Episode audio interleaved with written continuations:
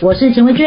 我是孟志，五月申报所得税一点都不难，收到税额试算通知书别烦恼。只要同意试算内容，就可以使用多元管道，像是电子支付账户、信用卡等方式来缴税。如果没收到税额试算通知书，也别担心，可以直接使用手机报税哦。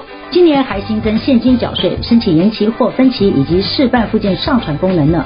税额试算好便利，手机报税更省力。购物请用载具索取云端发票。以上广告由财政部提供。